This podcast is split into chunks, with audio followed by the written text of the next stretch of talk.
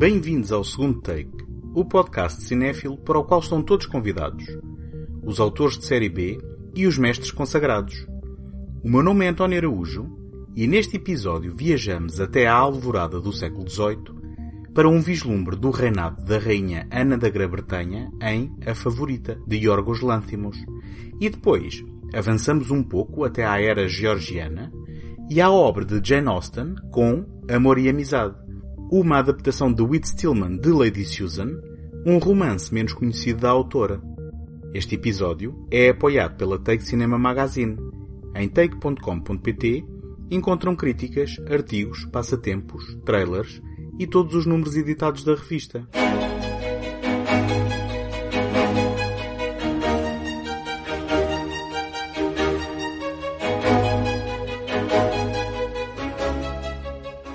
Quando se pensa no cinema de Yorgos Lanthimos, não pensamos imediatamente em dramas de reconstituição histórica. Este jovem realizador grego, que deu nas vistas há 10 anos com o perturbante Canino, transitou com sucesso crítico para a língua inglesa em 2015 com A Lagosta, distopia futurista, onde reflete sobre a natureza das relações humanas com pinceladas de humor e surrealismo. Tendo seguido logo dois anos depois com O Sacrifício de um Servo Sagrado, um thriller intenso e sinistro sobre desagregação familiar e expiação de pecados. Além de premiados em Cannes, o primeiro venceu o prémio do júri, enquanto que o segundo arrecadou o prémio para melhor argumento, estes títulos atraíram o interesse de conceituados atores. Nomes reconhecíveis como Colin Farrell, Nicole Kidman, Lea Seydoux, John C. Reilly, Rachel Weisz ou Ben Whishaw não desdenharam a oportunidade de trabalhar com uma voz original e refrescante, enquanto que outros, como Olivia Colman ou o novato Barry Keoghan, viram a sua visibilidade aumentar substancialmente com estas colaborações. Chegados a 2018, estreou no Festival de Veneza A Favorita, a primeira realização de Yorgos Lanthimos, onde o próprio não colaborou na escrita do argumento, da autoria da dupla constituída por Deborah Davis e Tony McNamara, saindo do certame com o grande prémio do júri. Sendo imediatamente apontado como o seu filme mais acessível, volta a reunir Olivia Colman e Rachel Weisz, desta vez acompanhadas por Emma Stone, num trio de protagonistas de uma história passada na corte da Rainha Ana, conhecida como Ana da Grã-Bretanha, no princípio do século XVIII. Dearest Queen, you are mad. Giving me a palace. It is a monstrous extravagance, Mrs. Morley. We are at war. We won. Oh, it is not over. We must continue. Oh. Oh, I did not know that. The Queen is an extraordinary person. They were all staring, weren't they? I can tell even if I can't see, and I heard the word fat, fat, and, And- ugly. No one but me would dare, and I did not. She's been stalked by tragedy. Everyone leaves me. Dies.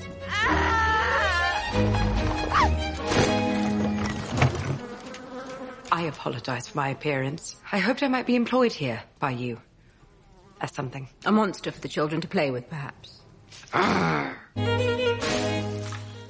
Em 1708, Inglaterra está em guerra com a França, mas a saúde frágil da Rainha Ana, Olivia Colman, deixa-a com pouco interesse na governação do país. A sua conselheira, confidente e amante, Sarah Churchill, a Duquesa de Marlborough, Rachel Weisz, governa efetivamente o país através da sua influência junto da rainha. Os esforços de Sarah para controlar Ana são minados por Robert Harley, Nicholas Holt, um membro conservador do Parlamento, que está contra a proposta de duplicação dos impostos para financiar a guerra. Entretanto, Abigail Hill, Emma Stone, a prima mais nova de Sarah, chega à corte à procura de emprego. A posição de Abigail foi maculada pelo pai, que denegriu o seu bom nome e perdeu a filha para um alemão num jogo de cartas.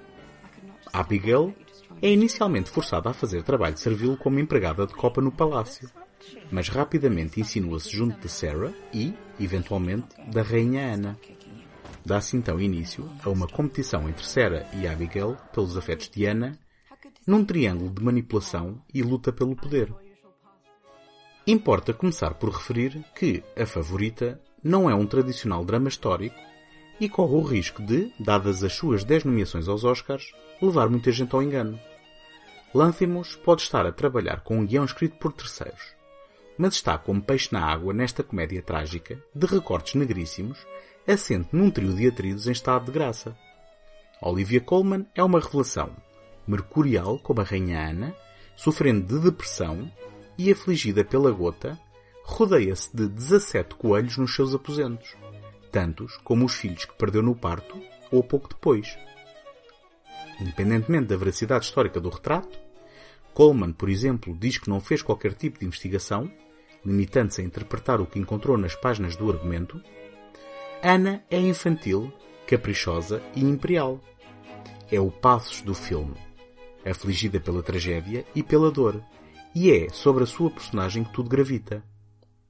A Sarah de Rachel Weisz, por seu lado, é direta, frontal e manipuladora, por vezes parecendo cruel. Já Abigail, tal como interpretada por Emma Stone, é ingênua, generosa e altruísta. As motivações daquilo a que está disposta a fazer para melhorar a sua condição, na vida e na corte, tornam-se, no entanto, ambíguas com o decorrer da narrativa. Ao descobrir o segredo da relação próxima entre a rainha e Sarah, recorre também a favores sexuais a Ana, que acaba a confundir o seu interesse e os seus elogios com amor. Afinal, não será este também uma expressão da honestidade e da capacidade para contrariar os caprichos, devaneios e tendências autodestrutivas do outro? I'm ready for the Russian ambassador. Who did your makeup? We went for something dramatic. Do you like it? You look like a badger. Oh. Are you going to cry? Really? Well, what do you think you look like? Badger. Do you really think you can meet the Russian delegation looking like that? No. I will manage it. Go back to your rooms. Thank you.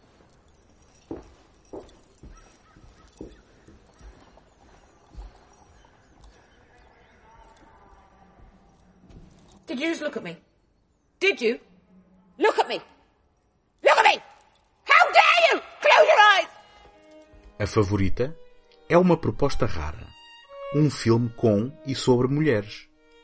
Não sobre um qualquer processo de empoderamento, mas sobre mulheres que detêm efetivamente o poder. Neste universo hermético da corte, os homens são acessórios, pindéricas e emproadas figuras com fartas cabeleiras, saltos altos e exageradas pinturas faciais. Veja-se o excelente Nicholas Holt como o repugnante Robert Harley, curiosamente uma das mais cristalinas personagens no que respeita às suas motivações.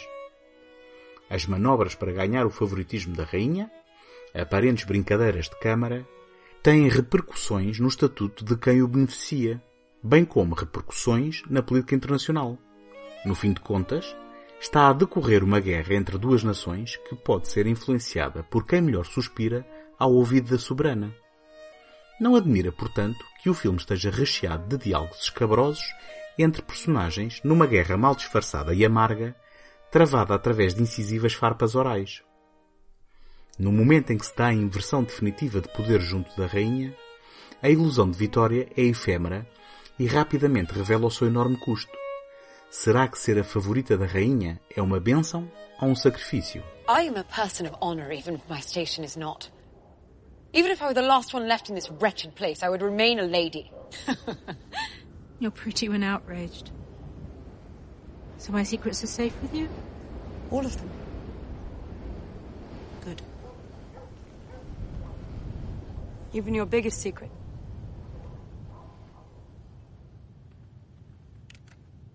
Abigail? If you forget to load the pellet, the gun fires, makes a sound but releases no shot. It is a great jape, do you agree? Yes. Maybe we will think of a use for it one day. Sometimes it is hard to remember whether you have loaded the pellet or not. I do fear confusion and accidents. I'm sure people will be careful. Yorgos Lanthimos, em conjunto com o diretor de fotografia Robbie Ryan, utiliza a miúde uma lente grande angular, praticamente um olho de peixe, que não só distorce as linhas verticais, estilhaçando o formalismo deste tipo de filme histórico, como tira proveito da luz natural e das velas. Lanthimos, filmou sem recurso à iluminação artificial e enquadra de forma claustrofóbica os intervenientes nos grandiosos e luxuriantes cenários do Palácio Real. O efeito desorientador é conseguido também através dos constantes movimentos de câmara, mais uma vez por oposição à clássica encenação estática a que estamos habituados quando se trata de dramas desta natureza.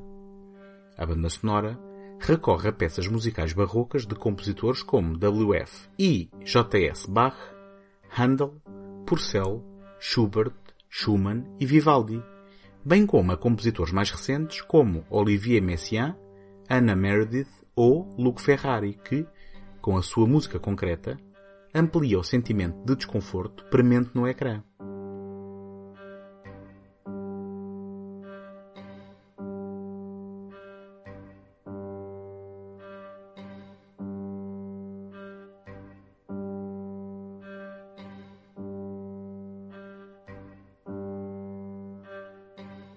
É digno de nota que a Academia de Artes e Ciências Cinematográficas, eternamente acusada de conformismo e escolhas burguesas, tenha colocado a favorita como um dos favoritos para a corrida aos Oscars com 10 nomeações. Se é inegável a qualidade das interpretações, é também verdade que este é um olhar atípico, crítico e cáustico sobre a máquina governativa que desconstrói a luta pelo poder e escalpeliza os vícios e caprichos privados em cargos da mais elevada importância. Que o faça olhando para um sistema retrógrado e passado é apenas circunstancial. O ridículo, a falta de valores, a diferença de classes e a corrupção absoluta pelo poder absoluto são, infelizmente, temas perenes sobre os quais importa refletir.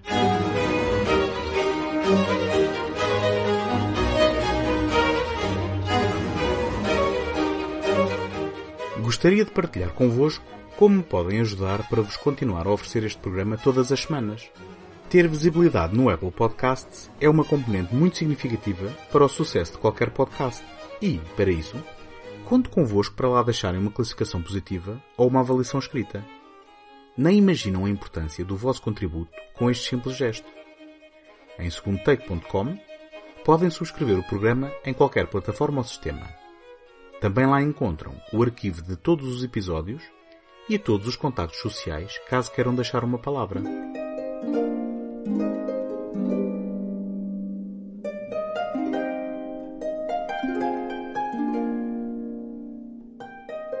Outro exemplo recente de combinação improvável entre realizador e comédia em contexto de filme de época é Amor e Amizade, adaptação por Whit Stillman de um curto romance epistolar de Jane Austen, nunca levado ao grande ecrã.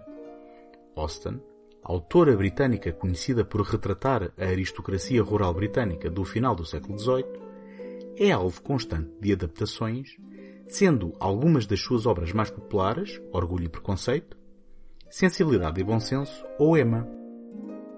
Stillman, por seu lado, é um argumentista e realizador norte-americano de filmografia rarefeita que nos anos 90 dissecou os costumes e códigos sociais da jovem burguesia americana em títulos como Metropolitan, Barcelona ou As Noites Loucas do Disco.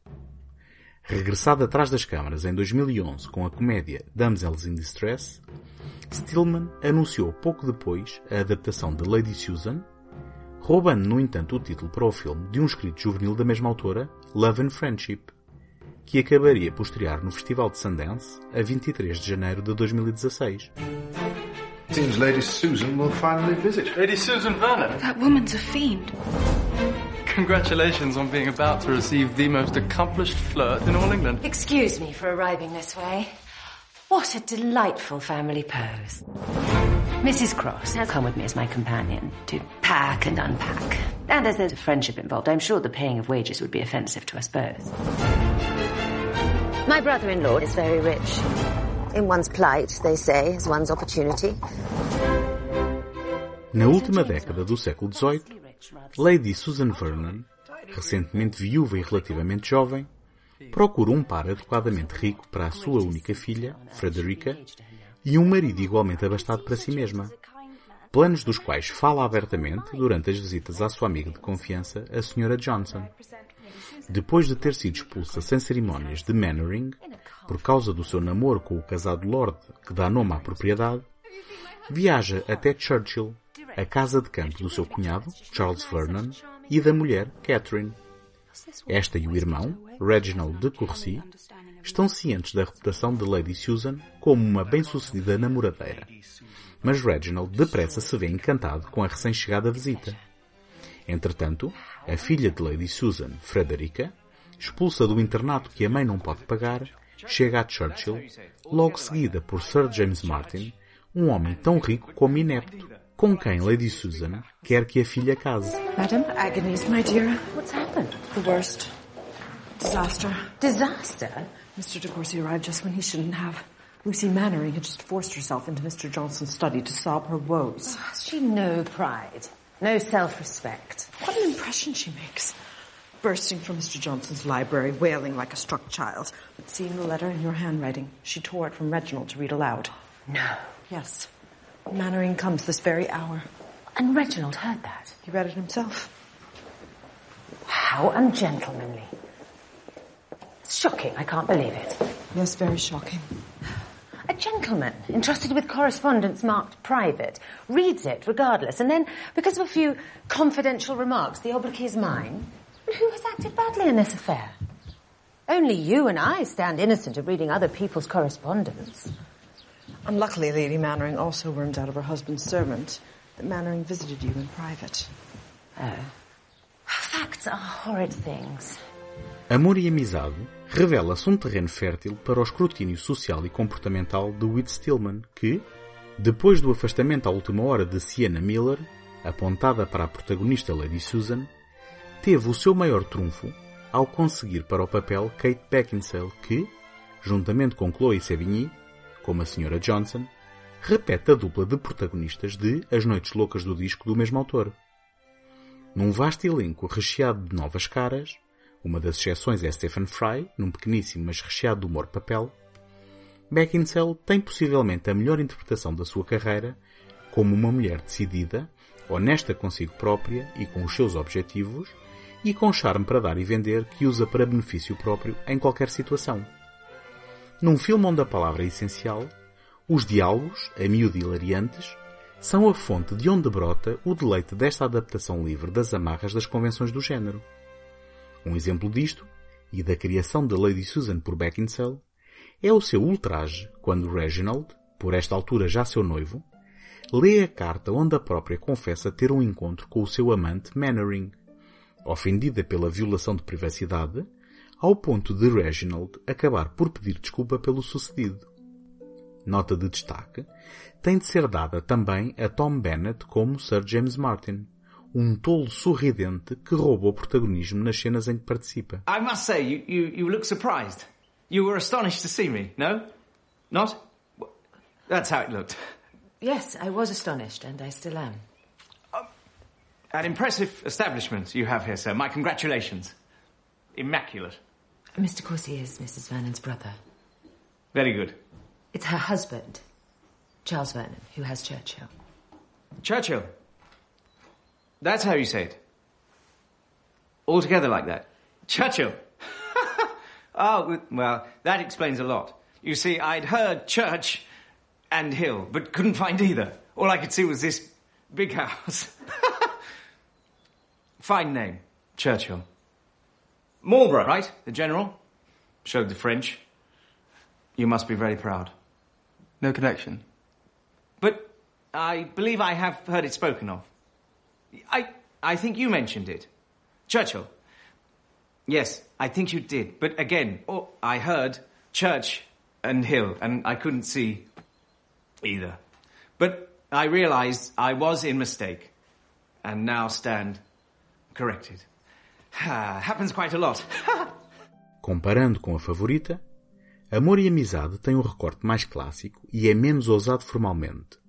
Ainda assim, é uma lufada de ar fresco dentro do género, beneficiando de um enorme sentido de diversão, bem como da perspectiva moderna de Stillman sobre material normalmente tratado com uma inabalável reverência.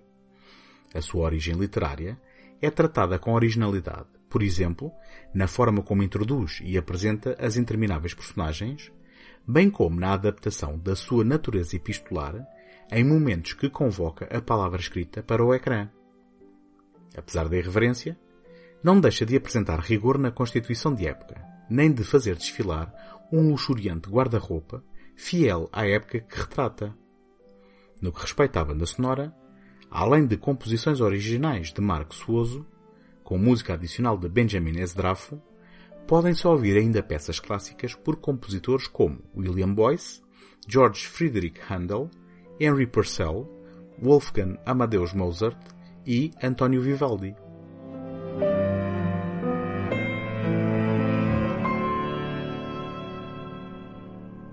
Facto curioso foi a publicação de uma novelização de Amor e Amizade, escrita pelo realizador e contada pela perspectiva de um dos sobrinhos de Lady Susan.